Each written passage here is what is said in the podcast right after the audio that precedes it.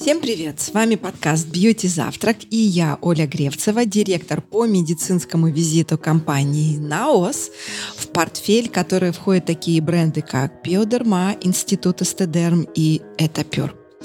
Миссия компании «Наос» – помогать. Мы заботимся о коже вне возраста, вне гендера.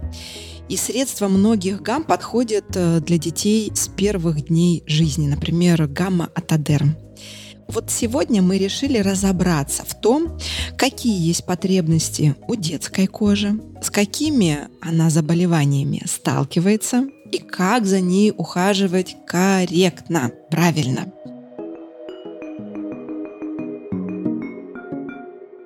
И я по традиции сегодня не одна, а в компании со своей советующей. Оля, привет. Аня, привет. Меня зовут Анна Саакян, я соведущая подкаста «Бьюти Завтрак» и бьюти-журналист со стажем больше 25 лет. Поэтому сегодняшняя тема мне очень близка. Ну что, а тему эту поможет нам раскрыть эксперт, который прилетел сегодня утром из города Уфа.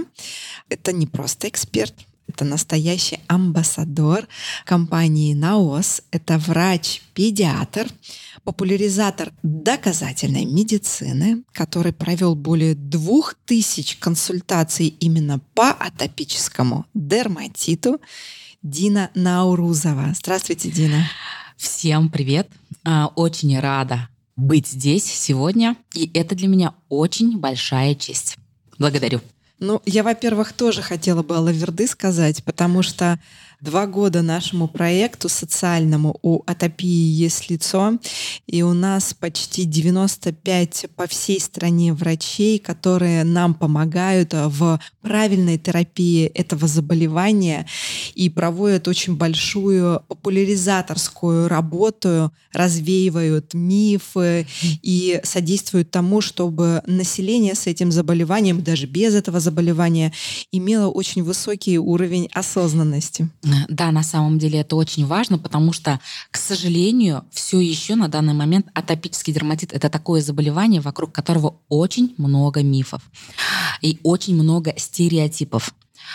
Что я здесь хочу сказать? Вот вообще, когда мама приходит ко мне на консультацию, многие начинают с того, что им буквально смотрят в рот и говорят, что ты опять что-то не то съела. И одно дело, когда это говорят родственники, да, которые в этом ну, мало что понимают. А другое дело, когда это говорят наши коллеги. Потому что в буквальном смысле такие врачи, они идут к врачу-педиатру, чтобы получить поддержку, чтобы получить а, какой-то выход из ситуации, а вместо этого они сталкиваются с осуждением. И врач-педиатр может прям прямым текстом сказать, что-то не то съела, поэтому щечки у твоего ребенка опять зацвели. И таким образом мамы и так находятся в состоянии депрессии, в состоянии напряжения, из-за чувства вины, что она, возможно, что-то не так делает. Потому что чувство вины это первое, что испытывает мама, когда у ребенка атопический дерматит.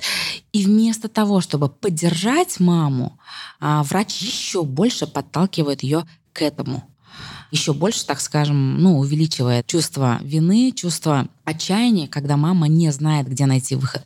Дина, на самом деле для меня так неожиданно слышать, что это все существует до сих пор, потому что я та самая мать, которой приходили врачи и говорили, что я что-то не то съела, и я виновата, а при этом моему ребенку через пару недель 23 года. То есть это было 23 года назад. Неужели ничего не изменилось? На самом деле, к счастью, вот особенно в последние пять лет много что изменилось. Но еще все-таки остаются отголоски, и я наблюдаю такую тенденцию, что из года в год все-таки грамотных врачей становится больше. И если, например, вот я занимаюсь этой проблемой уже 4 года, если 4 года назад мамы ко мне приходили вообще ничего не зная о том, как лечить атопический дерматит, то сейчас мама уже приходит ко мне с какими-то знаниями базовыми, что да, это заболевание кожи, и нужно лечить кожу, что не нужно там затрагивать кишечник или везде искать аллергию. То есть у них уже есть знания. И эти знания есть не только из интернета, но и от врачей, потому что врачи, они все-таки понимают, что ага, теория о том, что атопический дерматит из-за кишечника уже устарела, и нужно искать выходы дальше. Как вы справляетесь, когда вы видите вот эту тревожность? Какие у вас есть лайфхаки? Что вы применяете для того, чтобы мама ну, нашла вот эту вот точку опоры э, в том, что вы говорите? Вообще я всегда с чего чаще всего начинаю, я говорю, вы ни в чем не виноваты. Почему? Потому что чаще всего атопический дерматит — это наследственное заболевание. То есть, в принципе, мама, она никак не могла повлиять на дебют этого заболевания. Это уже было заложено, потому что это, как правило, всегда наследственность. И вообще, в принципе, наследственность является одним из главных критериев при постановке диагноза атопический дерматит. Поэтому хотела мама этого, не хотела, могла она это предотвратить или нет, это в любом случае случилось бы. Поэтому я говорю, вы ни в чем не виноваты. Так сложилось. Сейчас мы должны решить вопрос, как минимизировать вообще проявление этого заболевания и улучшить качество жизни вашего малыша. Когда проявляется атопический дерматит? То есть, если я правильно понимаю, еще пока мама ходит с ребенком в животе, да. она может э, понять, что теоретически, возможно, ребенок родится с атопическим дерматитом. Да, на самом деле, по статистике, если хотя бы у одного из родителей в роду был атопический дерматит, то вообще Вероятность старта этого заболевания 41-50%. Если атопический дерматит, в прошлом это заболевание называли диатез, был у обоих родителей, то вероятность возникновения такого заболевания уже 70 с лишним процентов. Поэтому, если, например, мама уже беременна, и знает, что у нее в прошлом был атопический дерматит, и у супруга, то, скорее всего, да, с вероятностью 70% ребенок уже родится с этим заболеванием. И ей уже, в принципе, нужно быть к этому готовой, не винить себя, и уже можно начать вести профилактику с момента рождения малыша. Как вести профилактику? Так как детская кожа, она по себе очень уязвима. Почему? Потому что если мы посмотрим строение кожи, то самый верхний слой кожи называется эпидермис. И у эпидермиса самый верхний слой называется роговый. И вот если у взрослого человека в роговом слое порядка 15-20 слоев, то у младенца новорожденного всего лишь 3-5 слоев. То есть можно, в принципе, сказать, да, насколько уязвима кожа малыша. Во-первых, она уязвима и подвержена больше механическим повреждениям. Во-вторых, она скорее сушится, потому что влага испаряется, да. И в-третьих, конечно же, здесь э, терморегуляция тоже играет очень большую роль. Поэтому здесь уже с первых дней нужно начинать профилактику, увлажнять кожу малыша, чтобы, во-первых, восполнять э, вот эту влагу, которую малыш быстро теряет из-за строения кожи, а во-вторых, чтобы создавать липидный защитный слой для того, чтобы минимизировать вообще проявление атопии. Дина, вот меня очень э, удивила статистика, про которую вы сказали, mm-hmm. более двух тысяч онлайн-консультаций да. по атопическому дерматиту.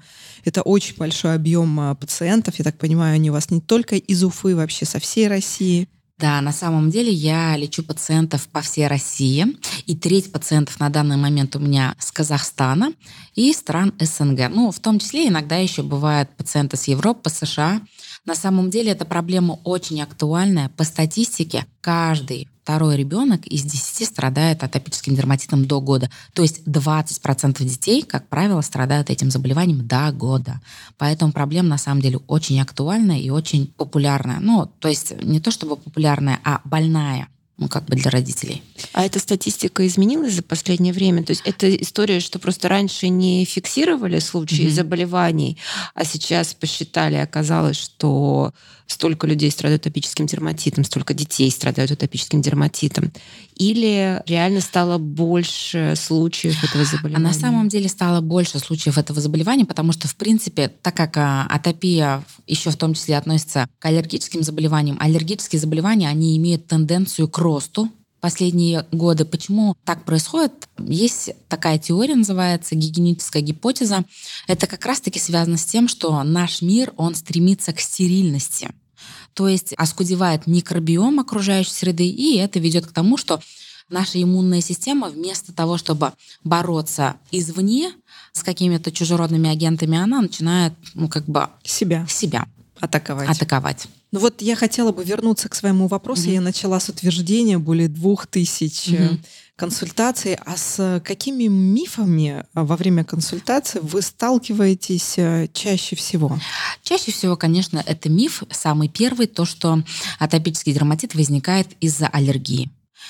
Первое, что говорит э, чаще всего врач, когда видит маму, которая пришла с ребенком атопиком на прием, врач просто сажает маму на диету. То есть не ешь молочное, не ешь яйца, не ешь мучное, сладкое. Ну, в общем, проще говоря, ешь просто индейку с гречкой. То есть мама и так пребывает в постоянном стрессе, да, депрессии. А здесь еще, если лишить, ну, как ни говори, все-таки еда это для нас тоже эндорфины, да, способ получения удовольствия. А здесь маму еще и лишат еды, и она будет только гречку с индейкой есть. Это еще больше провал. И здесь следует сказать, что на самом деле атопический дерматит это самостоятельное заболевание кожи. И аллергия здесь не является причиной, а может послужить лишь триггером, который может усилить проявление этого заболевания. То есть я хочу сказать, что атопический дерматит может быть и без пищевой аллергии, так же как пищевая аллергия может протекать самостоятельно без проявления на коже. И вот это очень важно понять. По статистике вообще, даже я у себя в блоге проводила эту статистику, только у трех пациентов из десяти атопический дерматит отягощен пищевой аллергией. То есть остальные семь детей, а у них атопический дерматит протекает без пищевой аллергии. И важно, чтобы врачи понимали вот эту статистику, когда э, видят таких детей и сразу сажают матерей на диету. Наоборот, им надо говорить, нет у твоего ребенка никакой аллергии, давай начинай есть. Откуда, вот. как вы думаете, такое вот заблуждение пошло? Заблуждение, на самом деле, ну, как бы это, как правило, врачи старой закалки с постсоветским мышлением, Тогда же все говорили, что атопический дерматит он связан с кишечником, он связан с аллергией. И вот эти знания устаревшие, они все еще в умах у людей. Помимо того, что вы говорите, что это заболевание отягощено наследственностью, какое ваше отношение к уходу, наружному уходу за кожей? Вообще, а, уход за кожей – это, я считаю, база при атопическом дерматите. То есть без ухода за кожей ремиссия в этом заболевании невозможна. И поэтому это вот основа основ для того, чтобы на самом деле прийти к долгосрочной ремиссии. Потому что не забываем прежде всего, что это заболевание кожи. Кожа тоже может болеть. Кожа тоже может испытывать недостаток. И поэтому ей нужно помогать. И вообще я очень люблю говорить своим пациентам, мамам атопиков, то, что по сути эмолент для ребенка это как вторая кожа. Потому что у детей атопиков у них не хватает вот этих липидов, да. Вообще, вот я очень люблю рассказывать мамам, как устроена вообще кожа ребенка атопика, чтобы они прям понимали, почему так важный момент. Вот если мы представим, что я уже сказала про роговый слой кожи, самый верхний у эпидермиса. И у рогового слоя есть клетки, роговициты они называются. И они в буквальном смысле слова нанизаны друг на друга, как кирпичики. И вот между этими кирпичиками цемент – это билипидный слой кожи. А что нам нужно, чтобы цемент схватился? Нам нужна вода. Так вот, роль воды в коже играет такой важный белок филогрин. И у детей атопиков чаще всего бывает мутация гена, который продуцирует этот белок, и поэтому этого филогрина недостаточно. В итоге у детей атопиков вот эти кирпичики, они не могут друг на друга быть нанизаны плотно. И в итоге в коже атопика возникает брешь. И через эту брешь, во-первых, атопик теряет влагу, кожа становится сухой. И из-за того, что она уязвима, естественно, она подвержена действию разных бактерий, аллергенов, чужеродных агентов. И поэтому кожа атопика уязвима.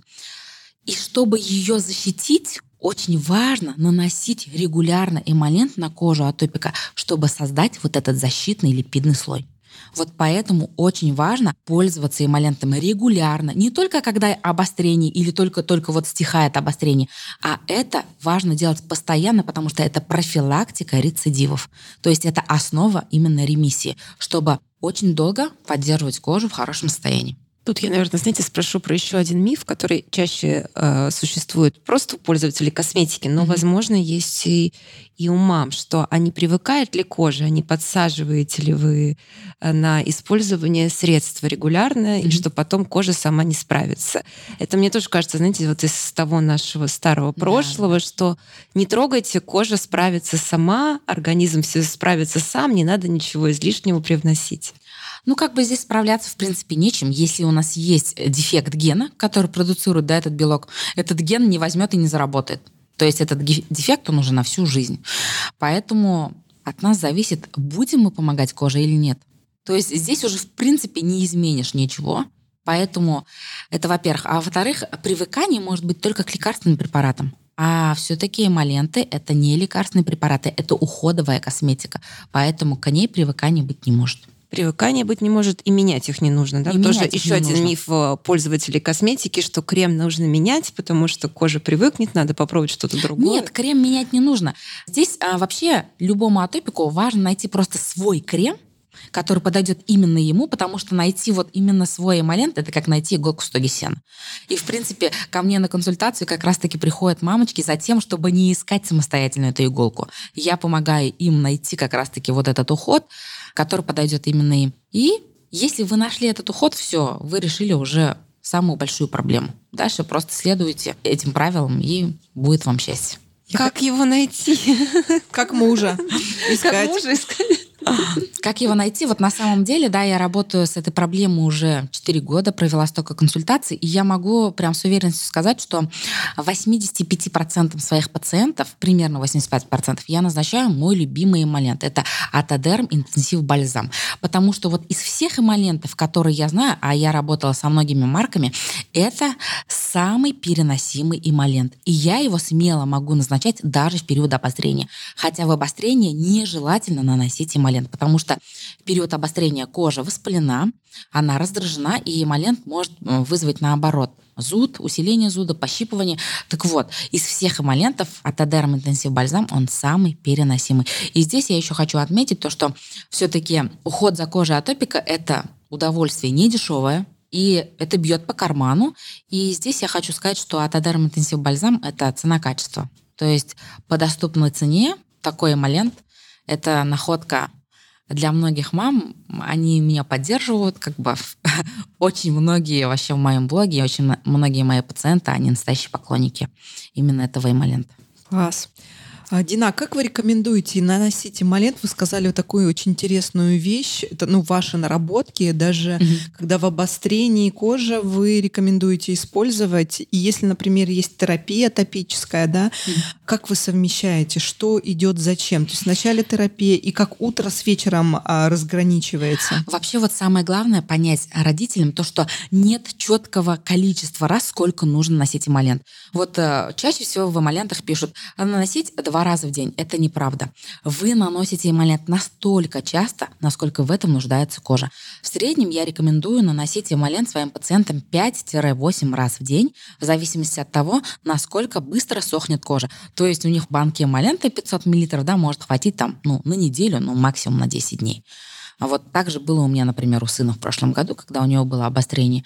Но зато как бы это комфорт, это качество жизни для вашего малыша. Поэтому если мама говорит, что ей не помогает эмолент, возможно, она просто наносит его слишком редко. И если наносить, просто начать наносить его чаще, оказывается, и не нужны никакие другие крема. Этого будет достаточно.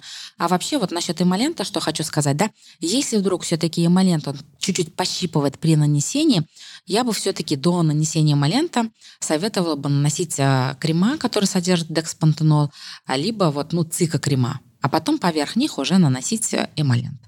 Классно. А если, допустим, терапия глюкокортикостероиды есть, то вначале как наносится терапия гормональная, а потом закрывается бальзам? А вот здесь сейчас, в принципе, доказано то, что чаще всего склоняются к такому мнению, что лучше наносить после эмолента противовоспалительные кремы, но тогда, естественно, их эффект будет ниже.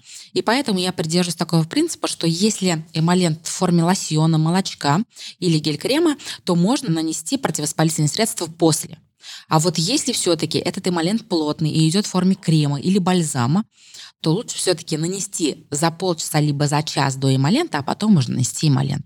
Я просто так в голове посчитала, знаете, флакончик 500 миллилитров на неделю, 5-6 раз в день. А сколько времени, да? То есть это пожизненная история? Нет, это не пожизненная история, вообще по статистике. Примерно 90% детей, у которых дебютировал атопический дерматит в возрасте до года, к двум годам атопический дерматит уходит в спонтанную ремиссию. А вообще вот такое частое нанесение эмолентов нужно именно в период обострения, а потом, когда у ребенка наступила ремиссия, то уже можно наносить 2-3 раза в день. То есть мы ориентируемся именно на кожу и смотрим, она достаточно увлажнена. Если она достаточно увлажнена, то можно носить только 2-3 раза. Если видим, что не хватает, то наносим чаще. И не забываем про то, что все-таки атопический дерматит – это сезонное заболевание.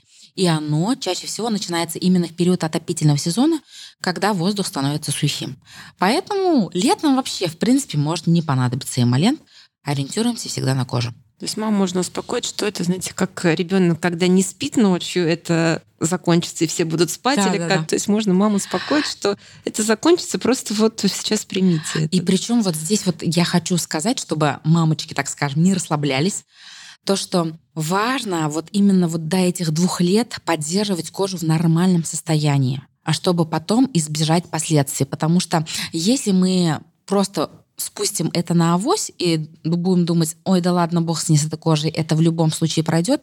Кожа, а, есть такое понятие, как транскутанная сенсибилизация. То есть тогда, когда а, возникает аллергия именно через аллергены, которые поступают через кожу. А поступают они через кожу, потому что нет липидного слоя, защищающего да, от а, проникновения этих аллергенов в кожу, что в последующем может повлечь за собой а, другие аллергические заболевания. Поэтому, когда вы поддерживаете кожу в нормальном состоянии, вы в том числе ведете профилактику возникновения аллергических заболеваний в будущем.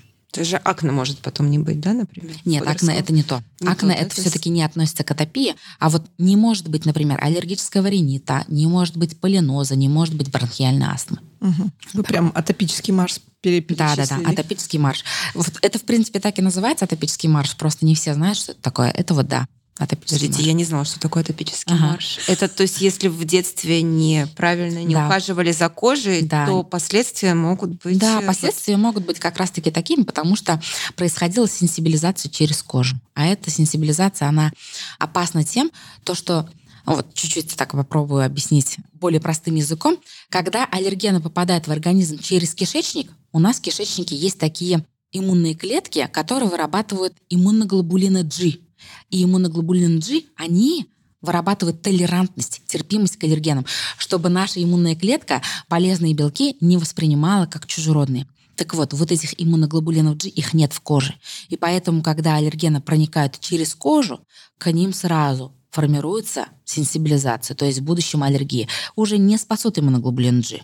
Поэтому очень важно кожу прям защищать, а создавать вот этот защитный липидный слой. А я хотела бы рассказать эм, Дине, и на самом деле все слушатели будут э, впервые это слышать, несмотря на то, что мы уже запустили этот проект, мы сделали специальный выпуск э, подкаста «Бьюти Завтрак», нашего подкаста, с тремя сказками про атопический дерматит. Зачем мы это Круто. сделали? Мы хотим помочь родителям в первую mm. очередь. И там есть песня очень классная, которую мы напеваем уже всем офисам, наверное, все то время, когда идет проект, и мы там подтверждаем сценарии. Эта песня создана по промежутку времени, когда наносится эмолент на кожу среднего возраста ребенка. Для того, чтобы облегчить этот ритуал, да, который дети не очень легко воспринимают. Ну и, конечно, смысловая нагрузка. Там три сказки, в каждой сказке есть смысл, свои герои. И наши участники — это дети. Их отбирали специально, они читали стихи, они участвовали в конкурсе Ой, для того, чтобы... Круто. Поэтому я очень рекомендую, во-первых, взрослым послушать, ага. вернуться в детство и удивиться, потому что мне эти сказки очень лично удивили меня.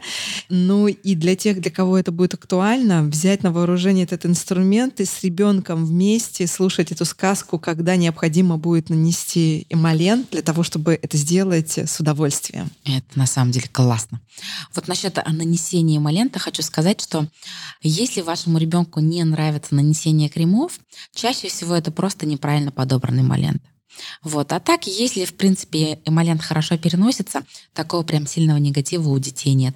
И если вы сделаете это еще и в игровой форме, то наоборот, ребенок будет ждать, когда наступит следующий раз нанесения эмолента. Вот и все. Главное сделать это все в игровой форме. Слушайте, мы поговорили про младенцев, но я понимаю, что есть масса случаев, когда по какой-то причине мама не знала или пропустила этот момент, и mm-hmm. вот уже с проблемой, что что-то не так с кожей, приходит, когда ребенку 3, 4, 5 лет. Вот здесь насколько отличается подход? А, во-первых, у таких детей уже крайне редко бывает пищевая аллергия, потому что все-таки к двум годам большинство детей перерастают пищевую аллергию. И здесь чаще всего нужно лечить изначально именно кожу. И, в принципе, подход тоже такой же.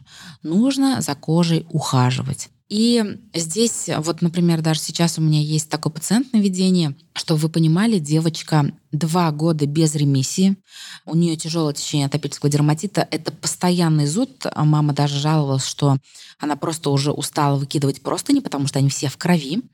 И вот два года ей утверждали, прямо так скажем, впаривали в мозг, что все дело в ЖКТ. И вы даже не представляете, что только они не делали. Они глистогонили ребенка, и лямбли лечили.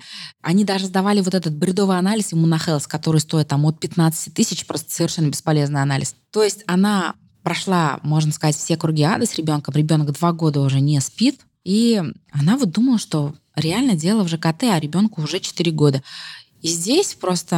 Но она не пользовалась никакими Нет, кремами. она не пользовалась. Нет, то есть она сдавала на... Она пользовалась кремами, но это, знаете, было так хаотично, потому что у нее не было приоритета. Она не понимала, как это важно, не было системы. И вот когда она пришла ко мне на консультацию, причем ей советовали несколько людей, но она к этому очень скептически относилась, потому что она же думала, что дело-то в ЖКТ. А здесь уже, вы знаете, настолько сильно, ну, как бы уже подперла, да, потому что, ну, два года и нет никакого выхода. И здесь э, за неделю она увидела такой результат, и она просто писала мне, вы знаете, говорит, «А, мы, говорит, два года не спали, мы, говорит, спим семь дней. И я, говорит, просто каждую ночь просыпаюсь, говорит, и лежу и думаю, а вдруг она сейчас зачешется? Она, говорит, не чешется.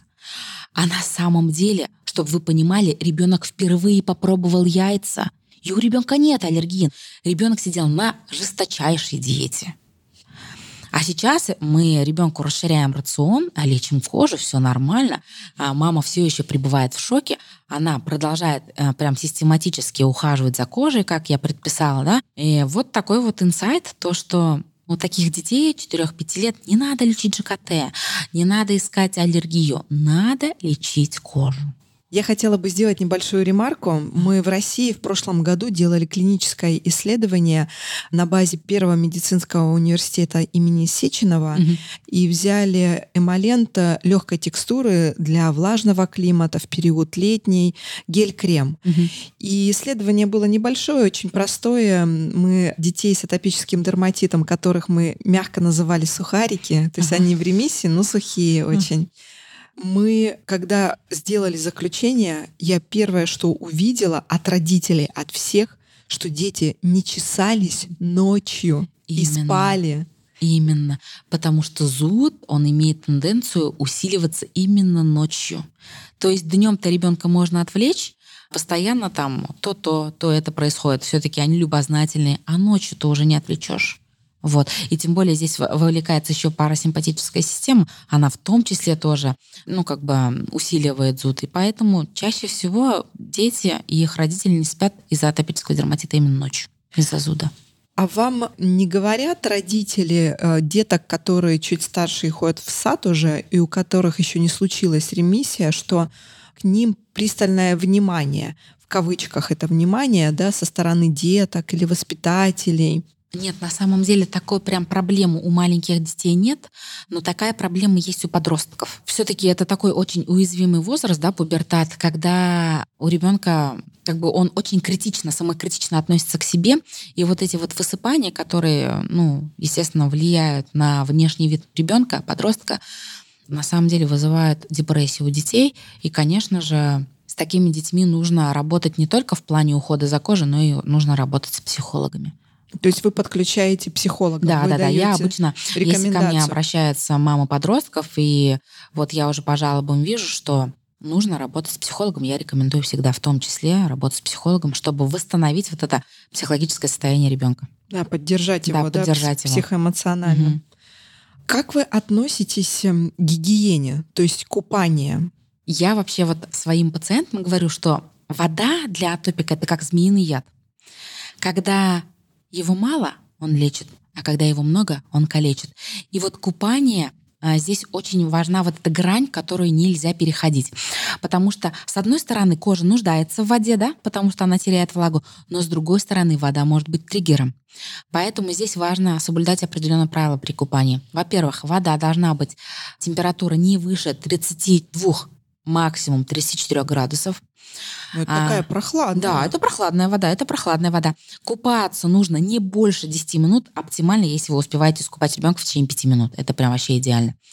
А следующее очень важно все-таки соблюдать, если есть такая возможность, чтобы вода была мягкой. Если, там, допустим, вы живете за городом, и у вас скважина, и ну, как бы качество воды не очень, то, конечно, лучше всего ставить фильтрационную систему. Почему я это говорю? Я с этим столкнулась в прошлом году, потому что у сына, в том числе, один из самых важных триггеров была вода, потому что мы поставили фильтрационную систему, и проявления атопического дерматита уменьшились примерно на треть после того, как мы поставили фильтрационную систему. А вода у нас была прям реально очень плохой. сразу увидели. Да, прям сразу, прям сразу. И причем я уже тогда понимала, что, видимо, реально дело в воде, потому что, естественно, мы подмывали его часто, ну, они же часто ходят в туалет, малыши-то. И у него высыпание всегда, прям обильное количество высыпаний было именно на ногах. Ну, потому что подмываем же мы в основном как бы попу, верхнюю часть тела не трогаем. И вот как только мы поставили фильтрационную систему, прям состояние кожи значительно у ребенка улучшилось. Вот. И здесь еще очень важно соблюдать, когда купаете ребенка, правило трех минут. То есть после того, как вы перестали купать ребенка, вытащили его, вы ребенка не вытираете насухо, и вообще, в принципе, не вытираете. Не пользуйтесь полотенцем, а пользуйтесь именно, желательно, чтобы это была какая-то мягкая пеленочка, можно гуслиновая. Вы слегка промакиваете кожу малыша, чтобы она оставалась влажноватой. И потом в течение трех минут, это прям называется правило трех минут, наносите обильно на все тело эмолент чтобы вы понимали, насколько обильно вы должны нанести эмолент, чтобы ребенок аж соскальзывал с рук. Вот настолько обильно нужно нанести. Запечатать. Да, запечатать в буквальном смысле слова воду в коже малыша. Я прям вспомнила, эм, мы записывали одно видео с атопиком для того, чтобы подсветить их уникальный путь. У каждого свой путь, и это взрослый уже был атопик. И она рассказывала про вот гигиену, о том, что только кипяток, горячая вода угу. э, дает ей ощущение спокойствия, потому что зуд невыносимый даже на этапе терапии, когда да, да, да. есть угу. препараты. И вот сейчас я услышала вот от вас такую четкую установку, что никакого кипятка не должно Конечно, быть. Не должно быть, не должно. Потому что, понимаете, как действует вообще горячая вода? Она же увеличивает испарение, то есть и без того кожа сухая, она еще больше будет терять влагу. То есть это вот такой порочный круг. Поэтому очень важно, чтобы вода была не горячая, чтобы она была не жесткая. И еще я бы сказала про бассейн, потому что сейчас же очень модно грудничковое плавание. А, мамы прям любят сразу там, как разрешили, ввести ребенка в бассейн на грудничковое плавание. Вот здесь очень важно, чтобы вы следили за качеством воды. Она не должна быть хлорированной, не должна быть жесткая. И вообще, как бы я бы не советовала именно грудничковое плавание в период обострений. И ремиссия, если только стойка, то тогда можно, да. А так лучше нет. У меня как раз был вопрос про такие радости жизни, как э, бассейн, ну, даже не то, что бассейн, а речка на даче летом или море. То есть это получается, что все противопоказано? Да, именно в период обострений, особенно купание в водоемах, оно противопоказано. Здесь я хочу сказать отдельно про море, потому что про море наоборот. Чаще всего, не у всех, конечно, атопиков, но чаще всего на атопиков море влияет благотворно. Особенно если это море, которое содержит соли. Ну, например, Средиземное, Красное море. Но здесь очень важно смотреть именно на температурный режим, когда ребенок находится на море. Если все-таки он потеет, вот это все-таки очень сильный триггер обострения, то здесь, наоборот, может быть обратный эффект. Можно спровоцировать. Да, может спровоцировать обострение. А что еще не рекомендуется угу. атопику обострения? Во-первых, в обострении, особенно если эта кожа такая раздраженная, воспаленная, да, мы очень осторожно обращаемся с кремами. Крема нужно наносить именно такие, которые снимают раздражение. А мы не наносим плотные крема. Если это крема, то это все-таки должна быть текстура более легкая, там лосьон, молочко. И здесь могут вам помочь именно справиться с обострением цика-кремы, например, цикабио, да, либо крема, содержащие декспантенол, а, витамин В5. А что еще не рекомендуется? Не рекомендуется, еще раз хочу повторить, купать ребенка в горячей воде, это вообще категорически не рекомендуется. Так, что бы я еще добавила? Одежда, например, хлопковая, там, прилегает Во... к телу или да. свободная. Насчет одежды я вообще, в принципе, даже в период ремиссии как бы против того, чтобы ребенку атопику на первым слоем одевали какие-то ткани не из натуральных тканей. Ну, то есть я всегда рекомендую именно хлопок, либо лен. Вот. А все остальные ткани, там, синтетика, флис, они обязательно должны идти только вторым слоем, не первым, потому что они могут вызывать зуд. И еще я практически всегда даю в рекомендациях такую помятку, чтобы не одевали детям колготки с содержанием эластана и лайкры. То есть вот э, ишимбайский трикотаж, хлопчатобумажные колготки, пожалуйста. Они живы? Они, живы, живы, да. Ну вот это. Ишимбай же город у нас находится как раз в республике Башкортостан. Все живо, все работает. Как бы вообще, в принципе, ишимбайский трикотаж, э, хлопковые колготки – это лучше. Это из нашего детства? Да, где это из две, нашего... по, две полосочки. Две полосочки, на... да. Они полосочки. нет, на коленках не, вытя... не вытягиваются или по-прежнему вытягиваются. Зато это экологично. я думаю, они вытягиваются, но здесь не суть. Все-таки самое главное, чтобы не было зуда и не чесалось. Ну, чего же говорить, ну вот мы женщина, да, в принципе, даже если мы оденем в колготки, все равно у некоторых бывает зуд. Конечно. Вот как раз таки за это. Да, я ненавижу колготки. Вот, я, вот, зима пожалуйста. начинается, я кажется, да, это редко.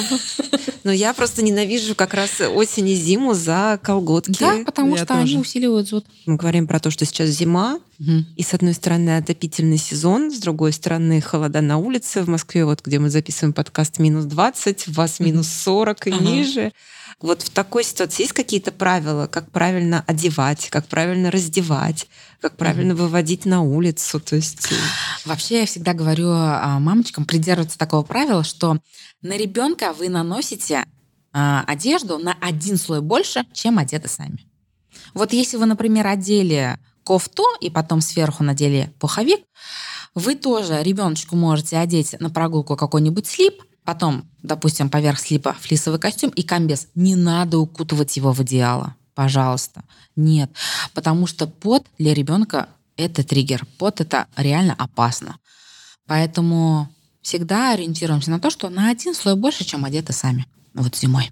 Все. А если говорить про жилищно, ну, бытовые условия, mm-hmm. какой он э, безопасный дом атопика? Что вы рекомендуете? Там, я не знаю, проветривать, ковры выкинуть. Э, хотя сейчас, наверное, в современном обществе и так их не очень Нет, много. Сейчас опять тренд на ковры, да, да, да. причем очень красивые. Да, да, да, очень красивые, дорогие ковры. Возвращается, пошла мода. Я обращаю внимание во всех дизайнерских журналах. Просто ковры, ковры. А вообще, я, в принципе, как бы советую а, топикам избавляться от вот этих всех пылесборников, мягких игрушек, ковров, если у них есть такая возможность.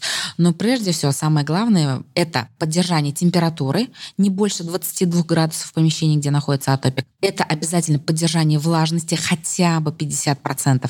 А для этого мы используем увлажнители воздуха, мы используем банные полотенца смоченные, кладем их на батареи, мы сушим белье, да, и это частое проветривание, хотя бы 4-8 раз в день. Не боимся, что ребенка просквозит. Нет, наоборот, прохладный свежий воздух, а, оптимальная влажность – это просто кайф для атопичной кожи. Просушить белье в комнате – это интересный лайфхак. Ага. Мне, кстати, я вот сейчас э, задумалась о том, что нужно купить э, увлажнитель воздуха. Угу. Причем столько много всяких, наверное, современных. Причем очень важно, когда вы будете выбирать увлажнитель воздуха, обязательно смотрите, на какую квадратуру он рассчитан. Потому что зачастую мамы, когда отвечают на мои вопросы, они говорят, ой, тол- толку от него нет. Ну, извините, если увлажнитель воздуха рассчитан на 14 квадратных метров, а вы поставили его в комнате, где 40 квадратов, от него толку не будет. Поэтому прям выбирайте на каждую комнату именно тот увлажнитель воздуха, который рассчитан на квадратуру этой комнаты. Дина, скажите, пожалуйста, а если на ваших консультациях эм, родители, у которых есть страхи относительно терапии наружной или там системной, и мы ведем речь о гормонотерапии? Да, э, сериалофобия, она все-таки сейчас нередкое явление, и связано это с тем, что зачастую родители, они неправильно выполняют рекомендации врачей, и поэтому, как бы, во-первых, идет синдром отмены, а во-вторых, э, вследствие этого синдрома отмены у родителей возникает страх, а еще здесь страх навязан с тем, что гормоны всасываются через кожу, воздействуют на надпочечники, на гормональную систему. Это все на самом деле бред. Это вообще не подтверждено ни одними клиническими исследованиями, наоборот, это все опровергнуто. А насчет того, что существует страх гормонов, он страх всегда там, где неизвестность. То есть мы всегда боимся того, чего мы не знаем. И здесь очень важно до мамы донести, что гормоны — это на самом деле лучшие друзья атопиков.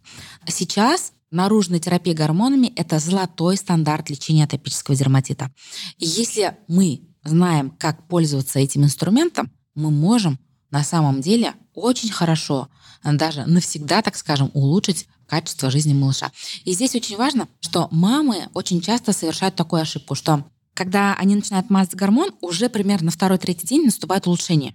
Кожа очищается, и они думают, о, все, вот три дня нанесла, кожа очистилась, все, больше наносить не буду. Ну, у них же страх есть, да? И вот они перестали наносить, и на четвертый, пятый день еще более-менее кожа такая нормальная. Я уверена, что сейчас те, кто слушает подкаст, прям сидят, так кивают, да-да-да, так и было. И потом бац, и на пятый, шестой день еще больше происходит обострение. Почему так происходит? Потому что вы не справились с обострением в глубоких слоях кожи. Да, визуально в верхних слоях кожи воспаление ушло, но оно не ушло полностью. Поэтому самое главное в гормональной терапии – это адекватный курс гормона. Именно тот, который предписал вам врач. Если вы не выполняете предписание врача, не надейтесь на то, что все-таки лечение сработает. Я бы еще здесь советовала не заниматься самодеятельностью. Здесь гормонотерапия — это такое лечение, когда очень важно следовать предписаниям врача и ничего не делать самостоятельно. Чаще всего вообще гормонорезистентность, а такое явление, к сожалению, есть даже сейчас, возникает именно на фоне того, что родители бессистемно, бесконтрольно наносят гормон. То есть э, им когда-то назначили, помогло, и да. она потом как волшебную палочку держит да, этот да, тюбик да. с мазью. А, иногда такие говорят, я, говорит, иногда подмазываю. Я говорю, как долго вы подмазываете? Ну, наверное, где-то месяца два. Я такая, так. А как часто подмазываете? Сколько раз в неделю? Ну, может, раза четыре, пять. То есть 4-5 дней, два месяца подмазываете я уже понимаю, какой объем работы предстоит, чтобы уйти с этого гормона и при этом улучшить состояние кожи. А почему так происходит? А потому что мама не знает, да? А потому что не следовала рекомендациям врача и делала все это самостоятельно а потом приходится это все разгребать. Поэтому гормоны — это лучшие друзья атопиков, но обязательно лечить гормонами нужно после консультации с врачом. Это очень важно. И сейчас есть четко прописанная схема, да, да врачей, конечно. которые да, не, конечно. там есть определенный период, когда надо остановиться, да, когда да, дольше да. нельзя использовать. Да, гормон. есть. Причем у каждого гормона этот период, ну как бы свой, но чаще всего это не дольше трех недель. А вот. дальше уже нужны эмоленты и как раз вот пойти. А дальше вперед. уже нужны эмоленты, либо мы подключаем проактивную терапию, смотрим именно состояние кожи, как она вообще отвечает на лечение, и уже из этого исходим. Можно ли вылечить полностью атопический дерматит? Когда мамы задают мне такой вопрос, можно ли навсегда избавиться от атопического дерматита? Этот вопрос, он поставлен немножечко неверно, потому что это хроническое заболевание. Потому что вот есть уже проблема, это наследственность, и мы ее не можем игнорировать, но мы можем добиться стойкой ремиссии. И можем даже добиться того, что, возможно, во взрослом возрасте это заболевание не вернется вновь. Но вот ни один врач вам не скажет, что все, ты навсегда избавился от атопического дерматита. Потому что, да, возможно, в детском возрасте наступила ремиссия, но, допустим, там в 7 лет может вернуться на фоне стресса, либо во взрослом возрасте. У многих женщин, кстати говоря, во время рода, во время ГВ, а, во время беременности возвращается это заболевание. То есть нельзя сказать, что навсегда можно его вылечить, но можно добиться стойкой ремиссии. Но при этом мы вот уже начали говорить про психолога, угу. то есть одними из триггеров, как сейчас модно да, говорить, да. повторение атопич или вот обострение угу. является стресс. У взрослых чаще всего, да. Чаще всего именно стресс, как бы у взрослых, э, может повлечь за собой снова возвращение этого заболевания, рецидив. То есть поэтому хорошо детей учить еще и как-то вот психологически с собой работать. Да, мне кажется, вообще детей как бы не то чтобы учить их психологически работать с собой, а создавать дома такой климат, чтобы ребенок чувствовал себя в безопасности, чтобы психологически ему было комфортно находиться дома.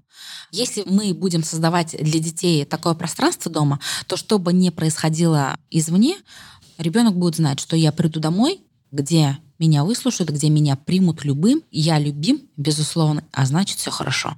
Ну что, мне кажется, мы столько подняли интересных э, тем в отношении атопического дерматита, и здесь я вот э, вообще супер экспертизу увидела и почувствовала от вас. Я прям представляю, как повезло этим пациентам, которые встречают вас и которые по сарафанному радио через блог, через э, социальные сети вас находят, потому что, ну, здесь прям вы говорили об очень простых, но прописных истинах, и я благодарю вас за то, что вы помогаете нам а, популяризировать это кожное заболевание для того, чтобы все меньше и меньше мифов было в отношении того, что атопический дерматит не лечится, атопический дерматит — это равно аллергия и, и многие другие моменты, которые не всегда соотносятся к правде.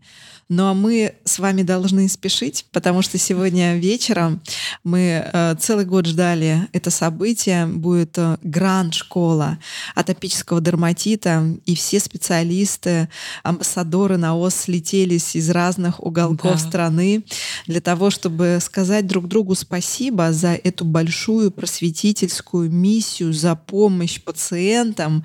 Ну и пациенты тоже придут для того, чтобы сказать вам спасибо за то, что что вы для них делаете.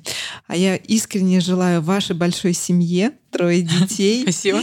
И младший атопик.